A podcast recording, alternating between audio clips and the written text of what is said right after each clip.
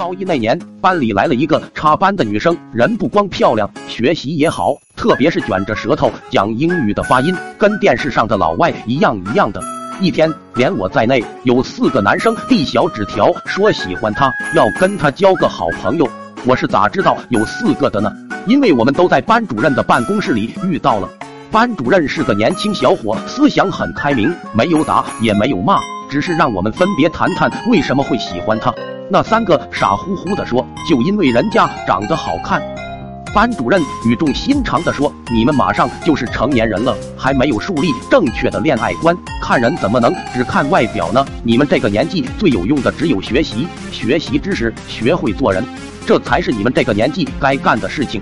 你们回去写不少于八百字的检查，好好反省。”轮到我了，我想了想说：“学生以学习为主，根本没注意他好看不好看，只是觉得他发音特别标准，想单纯的交个朋友，跟她学外语。”班主任深深的看了我一眼，然后说我太虚伪，让我写三千字的检查，深刻反省，不写完不让回家吃饭。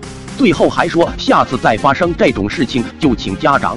等我们出来后，老师掏出手机打起了电话：“喂，表妹，等下我们去哪里吃饭啊？”“好的，好的。”“哼，就凭你们几个也想跟我抢表妹？” 谁火够破茧看穿天怨仙逍遥在人间。